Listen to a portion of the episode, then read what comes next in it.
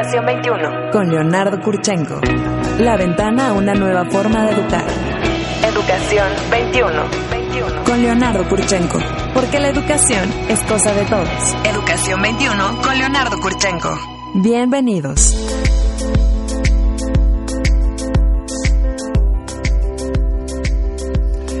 Señoras y señores, muy buenos días, ¿cómo están ustedes? Un gusto enorme saludarlos en esta mañana de sábado, sábado eh, 9 de la mañana. Esto es Educación 21, este foro, esta mesa abierta al diálogo, a la crítica, al análisis, a la reflexión de todo lo relacionado con la educación de nuestros hijos en México y en el mundo. Gracias por acompañarnos, Pedro Landaverde, buenos días. Hola Leonardo, ¿cómo estás? ¿Cómo, Buenos cómo te días. amaneció la mañana? Hombre, ¿qué tal? ¿Cómo- Tú que siempre eres crítico, profundo de mi voz. No, y suenas mi- perfecto. ¿Qué tal? Es que Estuve- anoche no has de haber ido al Tenampa. No, Eso no es lo fui que al pasa. Tenampa, además hice mis gargaritas. Ah, de mira, te oyes muy bien.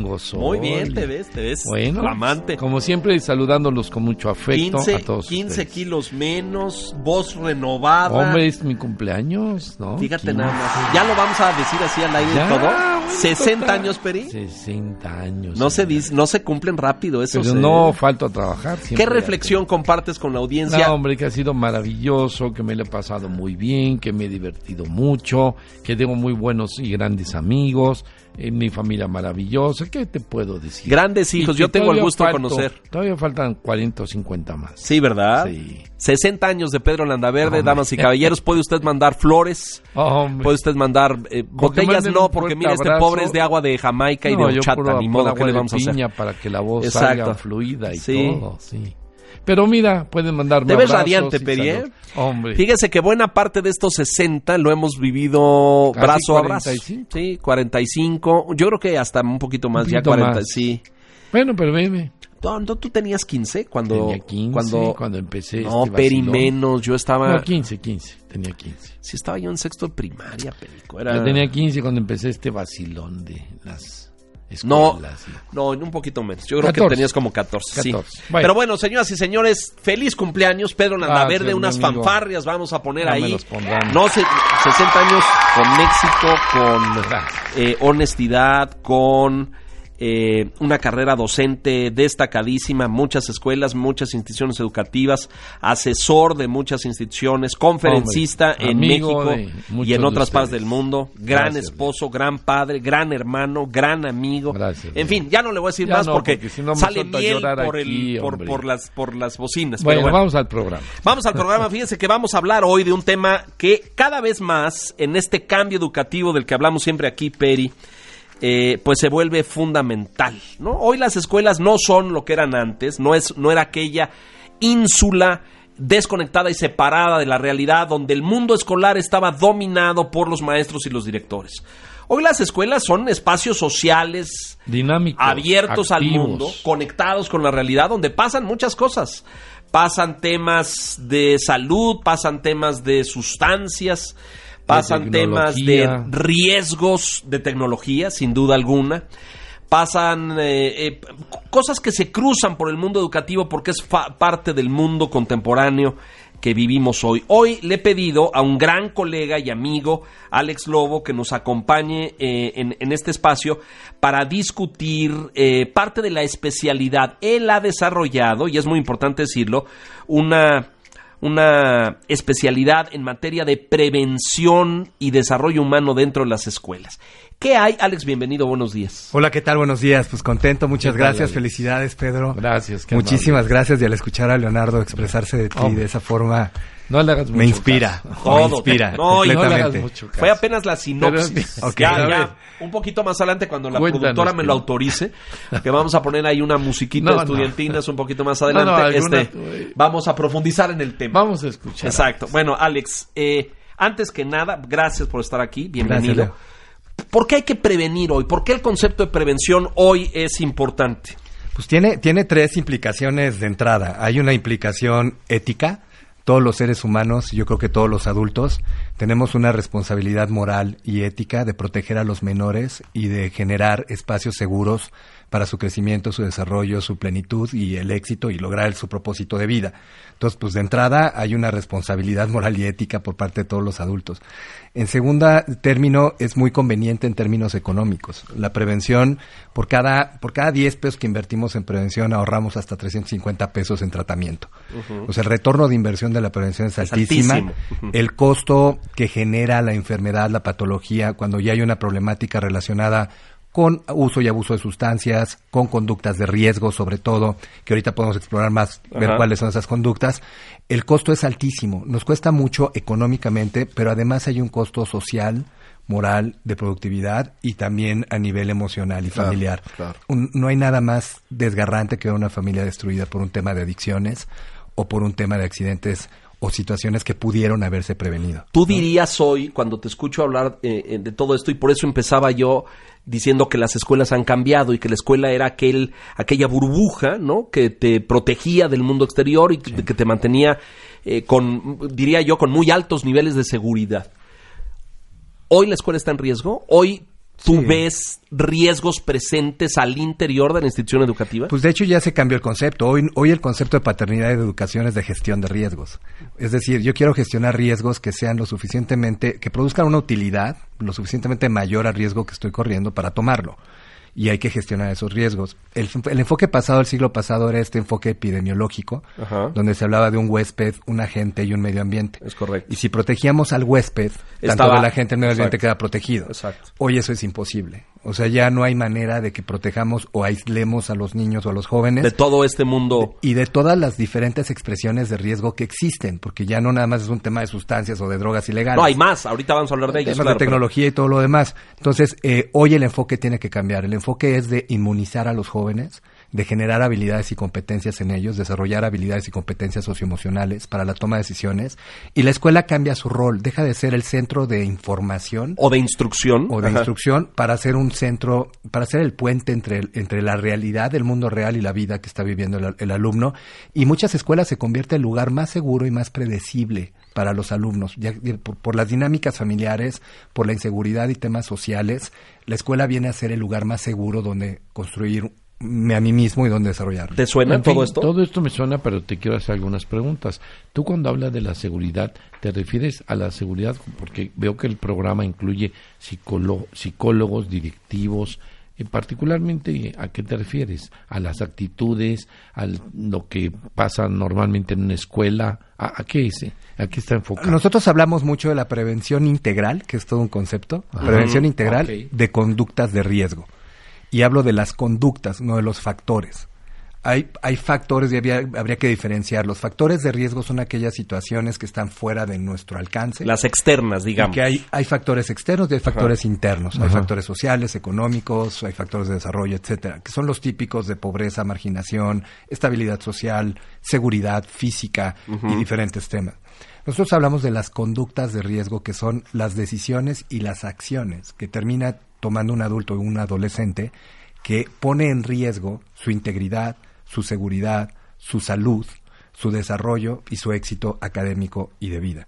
Es decir, ¿qué cosas estoy haciendo que amenazan mi integridad o mi salud? Por ejemplo, obesidad y sobrepeso es todo un tema y tiene que ver con hábitos de alimentación, Alimentación, exacto, higiene de sueño y temas que son cosas que yo hago. Esa es una conducta de riesgo. Estamos hablando, por ejemplo, de abuso de sustancias como alcohol y tabaco.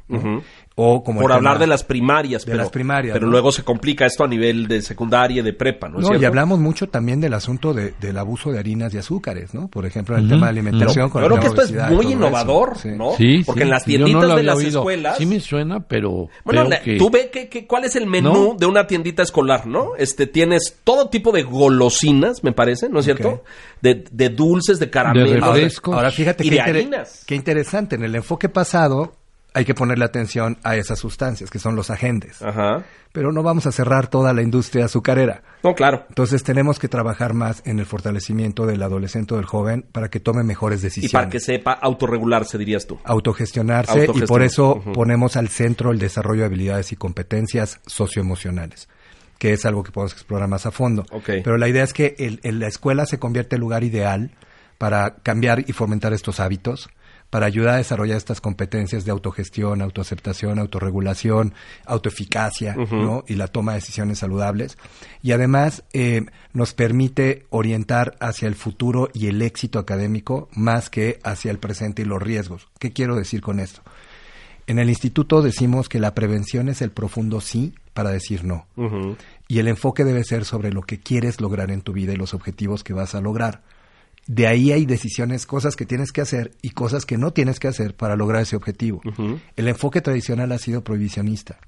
Ha sido enseñarte lo que no tienes que hacer, cómo no tienes que hacerlo, Exacto, exacto. con por qué no tendrías que hacerlo, cuáles van a ser las consecuencias si lo haces, y además te traigo a alguien que ya lo hizo y que te va a decir que no debería hacerlo. Correcto. La verdad es que genera una incongruencia cognitiva. O sea, ya no entendí, ¿lo hago o no lo hago? Y a veces me están dando recetas. Y algo que vemos como una problemática en las escuelas esto, es esto que le llamamos programitis. Para cada conducta de riesgo tienen un programa que implica dinero, tiempo y energía para cada escuela. Entonces, si hay un tema de bullying, si hay un tema de cutting, si hay un tema de sexting, si hay un tema de abuso de alcohol, tabaco, tenemos el tema de vaporizadores, traemos el THC y marihuana líquida en la puerta, traemos temas de secuestro, traemos temas de pornografía, temas de internet, temas de... O sea, ¿cuántos ¿Cómo- cómo- programas? ya, nada más de esto que mencionó. Te quedas así diciendo, ¿qué O sea, onda, lo más grave, cuando tú y yo eran- íbamos a la escuela, es que el de los chicharrones de la esquina a lo mejor tenía algún hierbita. Pero rarísimo. Pero- y era, era rarísimo. Y además no era socialmente aceptado y además era para había un estigma social en contra de la marihuana.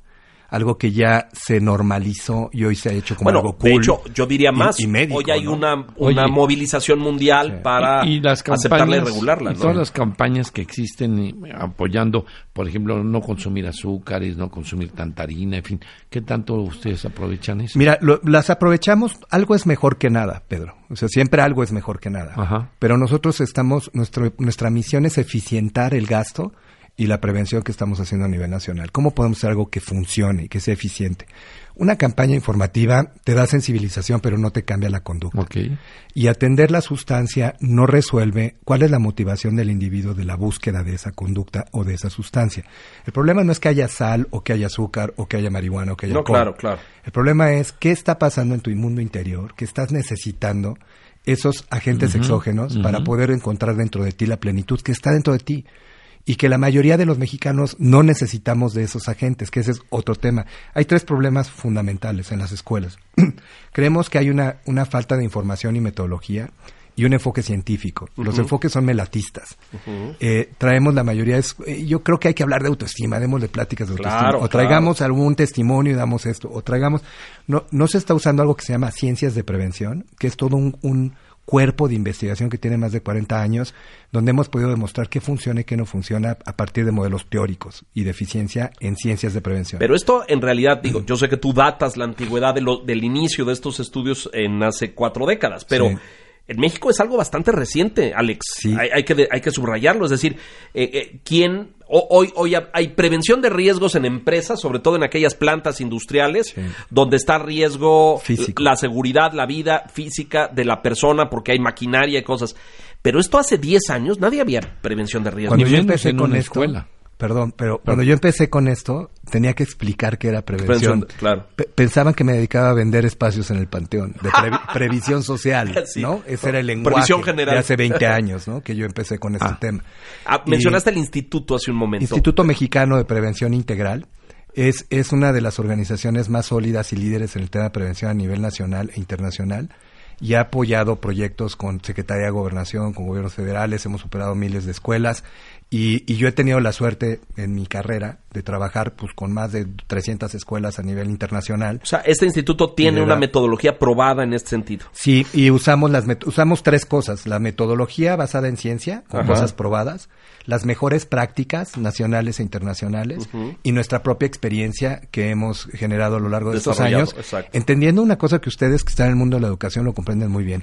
Cada escuela es única. Sí, es diferente, lo sabemos. Sí. Incluso primaria y secundaria es Sí, única. claro. Tienen de la campos, misma escuela, claro. Entonces, no, no podemos generar programas estandarizados. Sí, Entonces, que sirvan para todas. Hablamos mucho de principios de prevención y ayudamos a las escuelas a que diseñen y desarrollen sus propios programas, pero más que programas son sistemas de prevención. Nosotros vemos que el éxito depende de tener un sistema, no de tener un programa. Y un sistema quiere decir que Si no es de un curso o de un seminario, que ayuda, supongo, ¿no? Todo ayuda, algo es mejor que nada. Un sistema Siempre. implica un Sí. mecanismo permanente establecido en una Pues escuela. fíjate, no tengo la base científica y la- el, el- el enfoque teórico. El enfoque que traigo es del siglo pasado, que es un enfoque prohibicionista, que no cae bien en ningún lado y te genera un montón de problemáticas, sobre todo en las escuelas que están en medio de situaciones sociales difíciles, donde hay crimen organizado, donde hay narco- narcomenudeo. Si te metes en un enfoque prohibicionista, pues vas a terminar generando violencia a tu alrededor. No estamos en contra de las drogas ni estamos en contra de las conductas. Estamos a favor de las decisiones saludables y del desarrollo sano de nuestras comunidades. Oye, Alex, y este sistema ustedes lo van haciendo a la medida hay- tiene que ser a la medida, no nada más de la escuela, también del del, entorno individuo social y de la y persona. de la persona, porque cada persona viene con un contexto social diferente. A eso le llamamos, cada quien trae niveles de resiliencia diferentes, trae competencias ya desarrolladas o no desarrolladas y está en medio de una dinámica individual. Por eso el autodesarrollo es tan importante. ¿Qué dirías, cuáles dirías tú hablando de las competencias, ya siendo que nos están escuchando muchos maestros y docentes, en fin? ¿Cuáles dirías que son las competencias específicas para lo que tú haces? Nosotros hablamos de cinco competencias básicas, competencias socioemocionales. La primera sería el autoconocimiento o esto que se conoce como el self-awareness. Tener una conciencia de quién soy, qué valgo, conocerme a mí mismo, cuáles son mis necesidades, etcétera. La segunda tiene que ver con autogestión y poder llevar un management y lo más difícil que es poder eh, postergar la satisfacción, manejar la frustración y entender eh, la diferencia entre placer y, do- y- y- y dolor. Es decir, las cosas que nos dan placer instantáneo nos generan dolor a largo plazo o problemas a largo plazo. Las cosas que nos generan dolor inmediato, porque requiere esfuerzo, sacrificio y trabajo, nos generan felicidad permanente Ah, claro, o placer exacto, Claro. a largo plazo.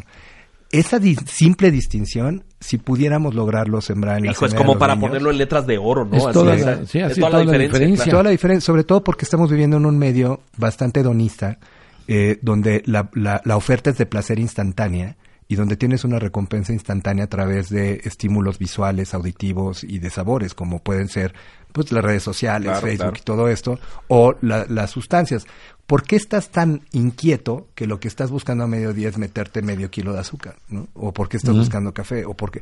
¿Qué es lo que te lleva a eso? No, no es que si está o no está. Entonces es muy interesante. Entonces dices autogestión, autoconocimiento. Exacto. La conciencia social, el entendimiento de que mis acciones y decisiones afectan a los demás. Y ahí Ok. entran temas como empatía, ¿no? Como amabilidad, cordialidad. Hoy vemos un problema grave, grave de civilidad y de temas de lenguaje, por ejemplo. Hay demasiada violencia y algunos videojuegos eh, en menores de edad, eso es lo que genera un lenguaje de odio que no te permite conectar con el otro ser humano a un nivel más íntimo o más personal.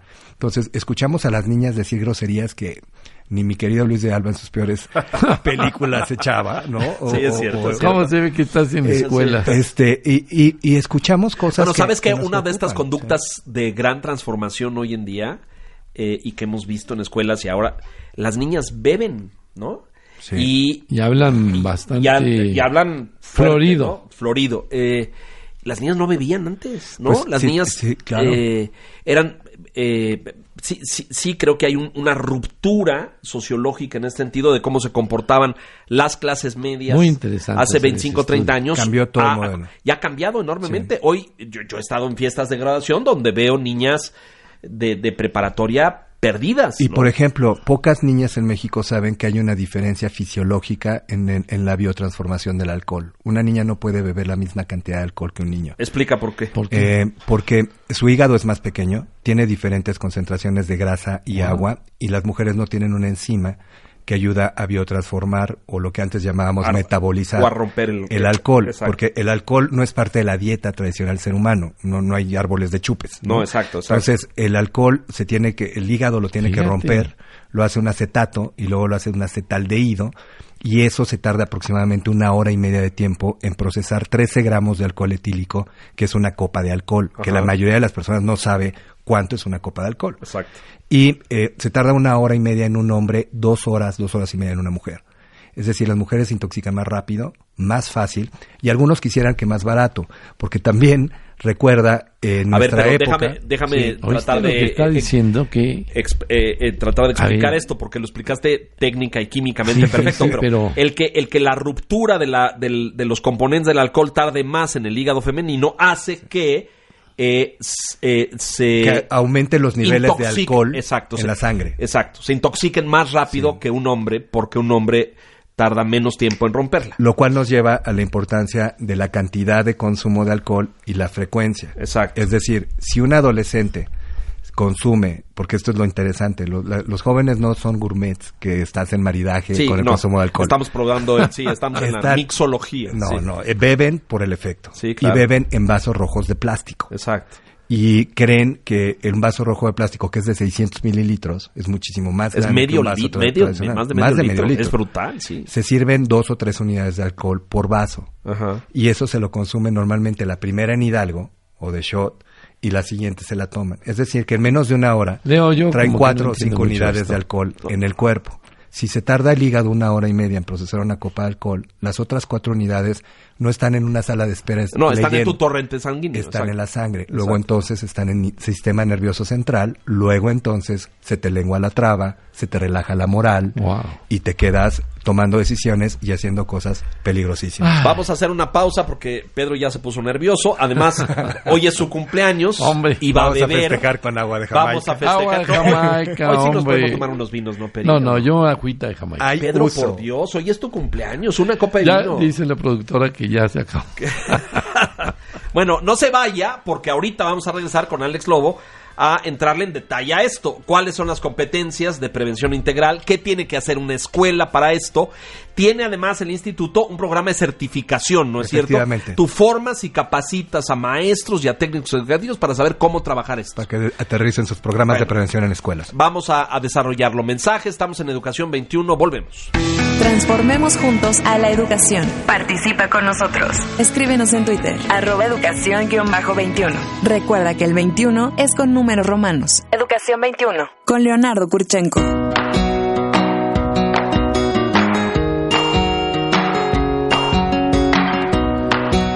Bien, estamos de regreso. Oye, en, la eh, música está muy muy bonita, muy Es en honor a ti. Peri, en honor a tu La a tu productora se ha lucido. Es que ve No, que y ahorita va a sacar, mira, va a sacar. la- Tú eres mi hermano del No. alma, realmente el amigo.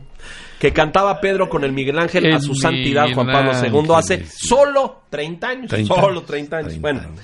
A ver, déjeme eh, continuar con esto porque esto es vital para una escuela hoy en día, es importantísimo para una institución educativa, porque los papás y perdón, los maestros y los directores decimos, "No, no, no. Y los, es algunos papás. es asunto de la casa, ¿no? Y se lavan las manos indirectamente de esto. Cuando las fiestas, los reventones y todo, pues son en el marco de los compañeros de la escuela. Es muy interesante. Hoy hay una, re- hay una regulación y una normatividad. Lo que molesta a la, a la, a la opinión pública y a la autoridad no es que te pasen cosas en la escuela, sino que no tengas tú los protocolos de actuación y los sistemas Correcto. de prevención para que hagas todo lo posible para que no suceda. Ahora, ¿por qué las escuelas tienen que entrar a la prevención? Si bien el 80% de las conductas de riesgo no suceden dentro de la escuela, suceden el fin de semana con el apoyo de un padre de familia, con el dinero de un padre En de casa familia. de un amigo, y etcétera. probablemente hasta con la anuencia de un padre de familia, el efecto que tiene afuera de la escuela afecta directamente el clima educativo Sin duda, claro. y el rendimiento académico. Las conductas de riesgo están vinculadas al rendimiento académico. Ese es un tema de entrada. Segundo, hay un costo de valor de marca, de prestigio y de reputación de las escuelas. Lo hemos visto niño- recientemente. Totalmente. ¿no? En estas Los de escuelas tal que- escuela se pelearon con los de la Bueno, otra lo escuela. vimos recientemente. Verano Vinieron aquí pasado, al radio, Son dos niños. En las graduaciones. ¿no? Las graduaciones y vemos todo eso. Tercero, hay una distracción por parte del quehacer académico con los temas socioemocionales que los maestros no tienen la capacitación para atender, pero que tienen que estar resolviendo en horas escolares. Porque hay, ni- hay temas, tenemos un tema, para hablar de las conductas de riesgo rápidamente, pues lo más típico es temas de adicciones, que son Sí, conductas claro, sí. repetitivas que causan daño.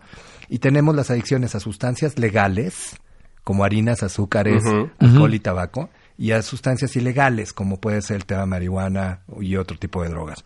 Pero además tenemos las otras conductas de riesgo repetitivas que también son adicciones, que son las compras compulsivas, Claro. la codependencia y las relaciones destructivas, Las redes hoy en día también me parece. redes sociales, tecnología, apuesta y un montón de conductas. de- O sea, el problema son las drogas, el problema son esas conductas.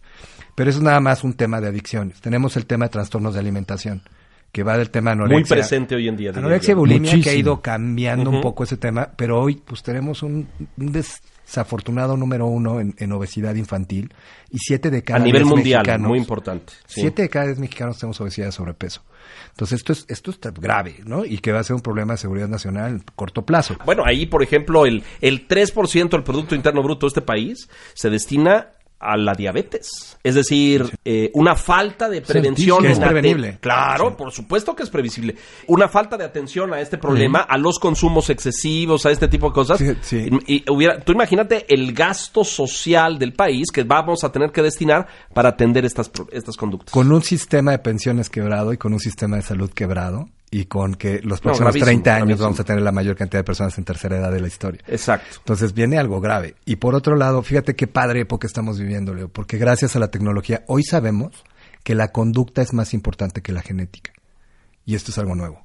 En el pasado creíamos en este gen Que la de genética, la adicción o sí, de la exacto, diabetes exacto. o de las enfermedades. Hoy sabemos que tu conducta afecta más que tu genética. Y ustedes trabajan Entonces- mucho con la conducta. Claro, cambiar los hábitos, establecer hábitos saludables, pero eso es hacerlo difícil. ¿Por qué vas a hacerlo difícil? Porque tienes un propósito más grande hacia adelante y hay una conciencia y hay un sistema que te apoya a tomar esas decisiones. El asunto es que tenemos un crimen organizado que está haciendo lo suyo, está haciendo su chamba, hace mercadotecnia, tiene estructuras y está presente todo el Distribuye, regala, Tenemos- engancha. Tenemos una industria organizada que está haciendo marketing 24/7, 365, multiplataformas, multipropósito, contra una sociedad desorganizada que no nos terminamos de poner de acuerdo cómo proteger a los niños y cómo ayudarles a desarrollar las competencias que tienen que desarrollar, ¿no? Entonces tienes trastornos de alimentación, los temas de sexualidad, tenemos un problema grave de enfermedades de transmisión sexual, sobre todo el tema de papiloma humano, y el problema de pornografía, que es una locura lo que está sucediendo. El modelo de pornografía cambió. No estoy hablando del porquis, ¿eh? No estoy hablando de la Laguna Azul, que algunos No, no, papás no, se le quedan la- no, eso es Estamos hablando de algo altamente violento. Hay sitios que tienen 12 millones de videos gratuitos disponibles 24/7 365 sin ningún tipo de censura, que en el pasado existía algún tipo de censura. Y O- que ellos saben dónde localizar y cómo y entrar. que además te llegan los packs ya no solicitados, que ese es otro tema. Sí, te, te, llega te los llegan a tu, a tu dispositivo. con- y con que tú le des clic, el Una vez algoritmo ya te va a llegar y te va a siempre, llegando. Entonces traemos ahí todo un tema con sexualidad. Traemos el otro tema muy importante de delito. En las escuelas sucede desde el tema de plagio, del copy-paste, Sí, y no claro, respetar claro. propiedad intelectual, hasta temas de donde hay un menor consumiendo alcohol, hay uno más adultos cometiendo un delito. Porque le están dando. Incluyendo el alcohol. Exacto. El menor, perdón. El menor también está cometiendo un delito. Y compra de identificaciones falsas para poder acceder a lugares, eh, centros. Y temas que van, romper normas, romper reglas, te lleva a romper leyes. Y romper leyes a ese nivel te lleva a tener una muy mala ciudadanía. Y qué es lo que estamos haciendo para nuestro país, ¿no? Entonces, es un tema interesante. El otro tema son enfermedades o cosas que tienen que ver con salud mental. Hoy sabemos que por lo menos hay un 40% de menores de edad que tienen algún tipo de, de trastorno mental o enfermedad o condición mental, como puede ser ansiedad, depresión. Alzheimer o algún tipo de... Y me parece que van en crecimiento, ¿no? Y, y de ese porcentaje, solo el, solo el 20% está diagnosticado. Es decir, el 80% no tiene diagnóstico. Y es etiquetado como el niño burro, el Sí. niño bajado, el Sí. y se le hace bullying, o la escuela... El raro, el la- difícil, el o la escuela complicado, dice, este no aprende igual que los demás, hay que estigmatizarlo, ¿no? Entonces, o es un niño problema. Entonces, ¿cuánto aumenta el riesgo? Estas seis conductas de riesgo son muy peligrosas. Y hace cada una de estas conductas de riesgo que aumente el riesgo de la otra. Es más fácil que yo consuma sustancias. Sí, porque se, se van si pegando, ¿no? Un poco, exacto. Si me deprimo, a lo mejor me siento solo y aislado y entonces a lo mejor me refugio en una sustancia. ¿Qué facilidad Y tengo luego- de hacer una práctica sexual que no haría normalmente si estoy intoxicado? Claro, claro. ¿Cómo puedo resistir la presión social de no beber si me presionan a beber y si todos me están diciendo? Son, son conductas de riesgo peligrosísimas. Sin embargo, hay una séptima conducta de riesgo que es más peligrosa que todas esas seis. Y que hace que esas seis se, se puedan potencializar hasta diez veces más. Y es la ausencia de competencias y habilidades socioemocionales.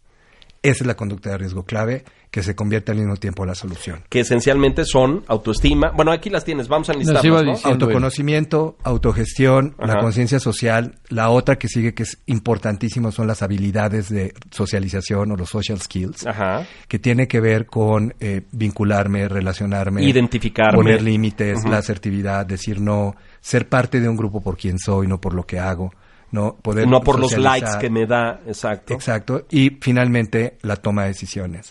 Que esto es interesantísimo. A todos los papás que les preguntamos y en las escuelas es, ¿ustedes quieren que sus hijos tomen decisiones mejores o decisiones saludables? Todos me dicen que sí.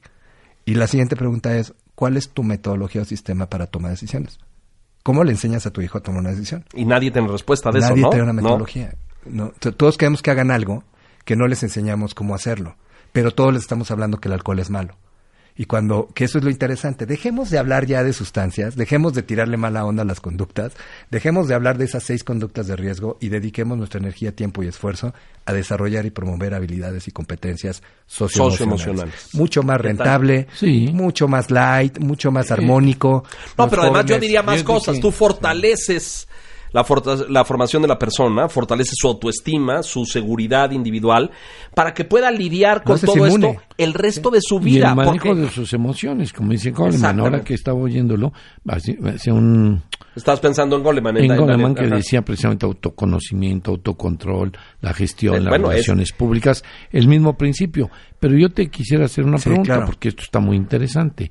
Ustedes hacen un programa integral que llevan a las escuelas. Eh, sí, O- o cómo tenemos operan. un programa nuestro que lo implementa, que las escuelas nos pueden contratar y lo llevamos.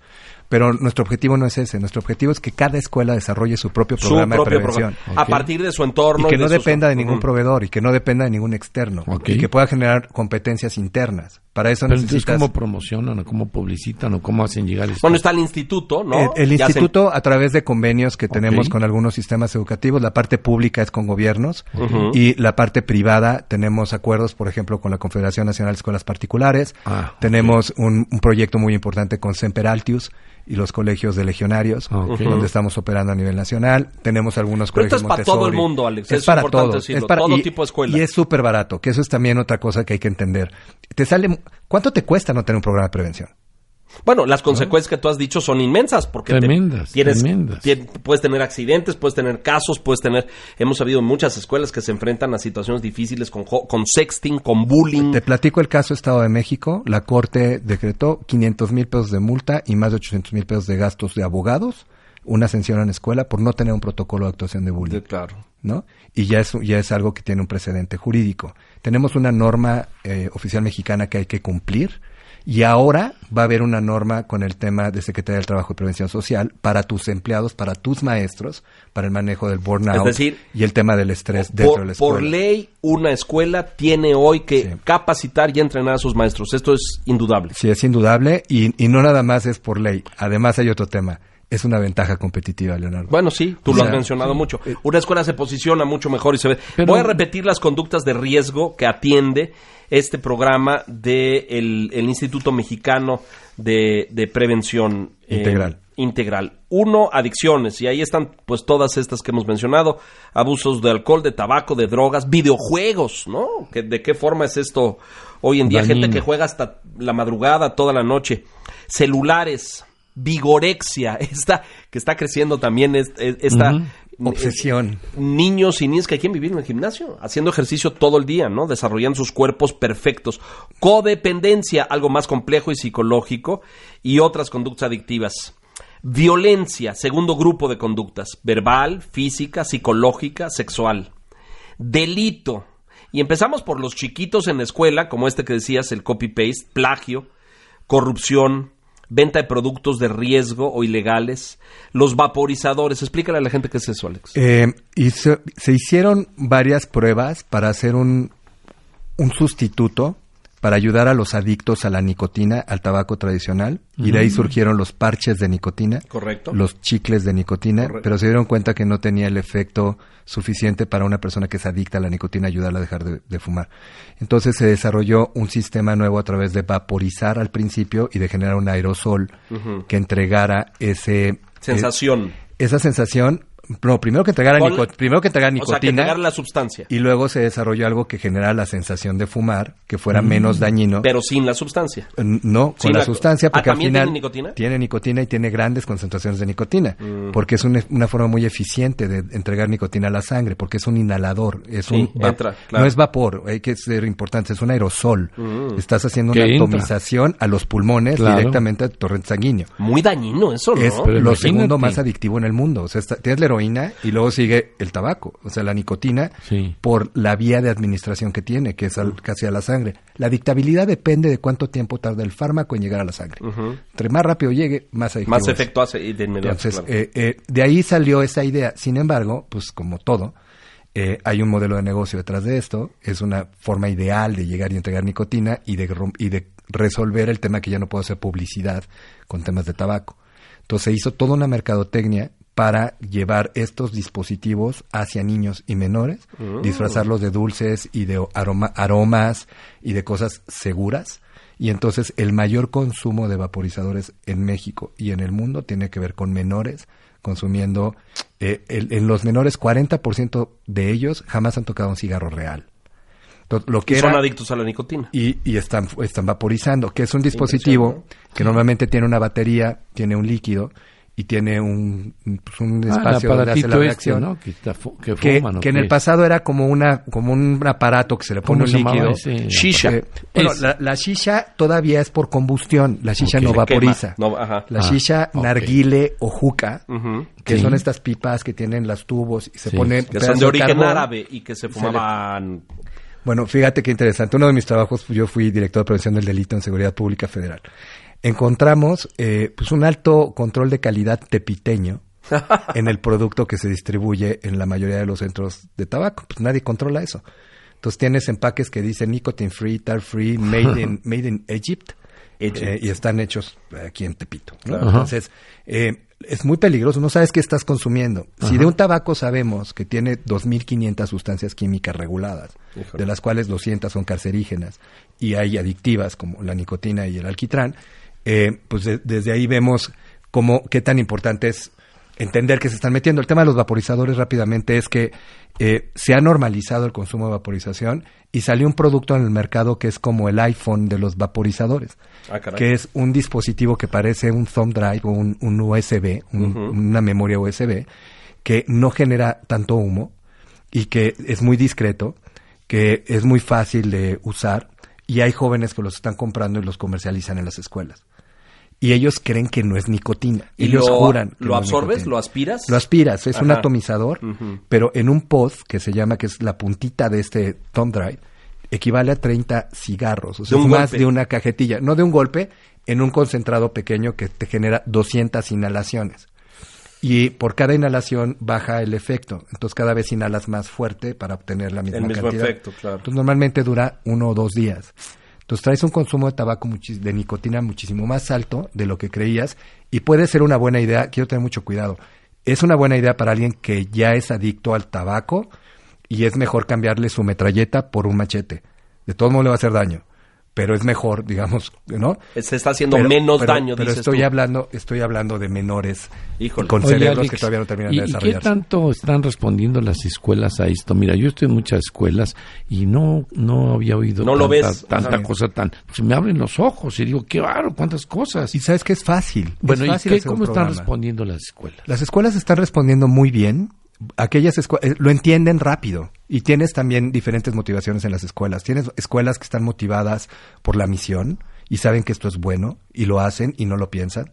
Tienes escuelas que están más motivadas por la rentabilidad y tenemos otras escuelas eh, que son más reactivas que piden estos programas cuando ya les pasó algo. Sí, cuando ya tuvieron un caso. Las escuelas que no están respondiendo a esto es un tema porque la alta dirección, los dueños o los directivos no entienden y no están sensibilizados con el beneficio que tiene este programa y hay un mensaje para ellos, porque hay un miedo de no vaya a destapar algo que a rato no pueda Así tapar. es. Eso es típico. Es lo típico que Entonces, pasa. hay una solución y tengo una buena noticia que quiero dejar eh, en la mesa. Ajá, ajá.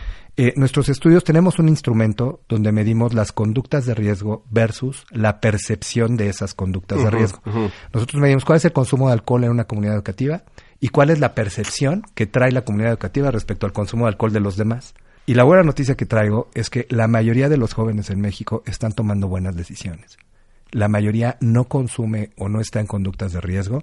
Sin embargo, existen minorías escandalosas que hacen tanto ruido que hacen creer que todo el mundo lo hace. Es decir, la mayoría no. Está bien, está sano. A ver, a ver, ¿y eso? Porque somos, pues, la mayoría pagamos impuestos, ¿no? Ah, La la mayoría tomamos agua de Jamaica, la mayoría... Este comentario. Esto es un enfoque teórico muy poderoso Ajá, que se llama Es que me gusta normas oírlo, sociales. pero- Ajá. Normas sociales y creencias normativas. A la tierra que fueres, haz lo que vieres. Entonces, hay pequeños grupos que hacen tanto ruido, que es una minoría escandalosa, que nos hace creer que eso es lo normal.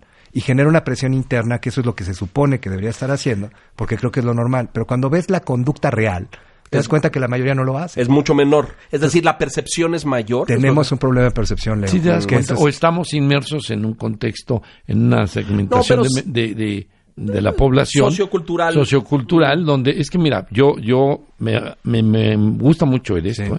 pero en muchas de las instituciones que yo Eh, Desafiamos la creencia, sí, es complicado sí, decir que, que- lo No, acepto. pero Ahora- yo sí creo, Sí. yo creo que este dato que trae Alex está, no, no, está está bien, yo no lo sustentado dudo, y es ¿eh? real pero porque me gusta oírlo. Claro, está ya un, en el colegio que sea, no voy a decir Sí, nombres no, ni no, no, marcas, hay que pero hay un no. escándalo, unos chavos en prepa, Sí, se, sí, pa- sí, se les sí. pasó las cucharazo, y uno de repente piensa, hijo, esa escuela está terrible. Y luego descubres que es un tema más bien focalizado, corrígeme Sí. en esto, de un grupo, sí existe, no, nadie va a taparse los ojos, Ajá. pero no es la generalidad. Es- ¿no? Fíjate qué poderoso es esto.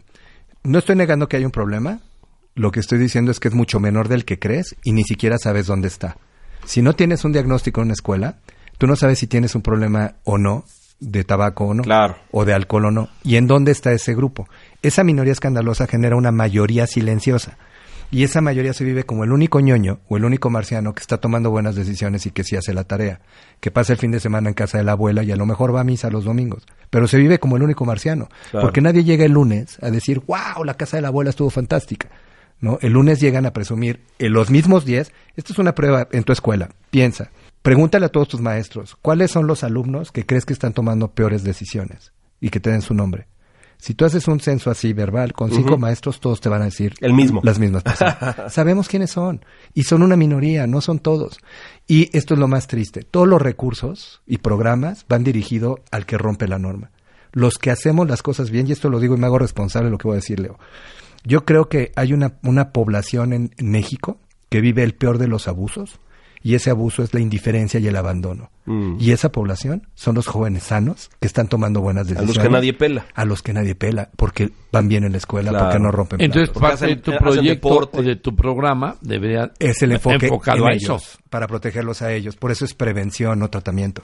Nos quedan tres minutos y se nos va a acabar el tiempo. Y- y- este tema. Y quiero invitarlos al- al- a la Va- certificación. sí, muy importante, porque además, eh, ¿cómo trabajas tú, en un minuto rápido, cómo trabaja el instituto eh, en la escuela? ¿Llega, interviene, evalúa, hace un diagnóstico? ¿Cómo lo hacen? De entrada, les regalo un curso gratuito a todos los maestros que me estén escuchando. alexlobo.com diagonal curso.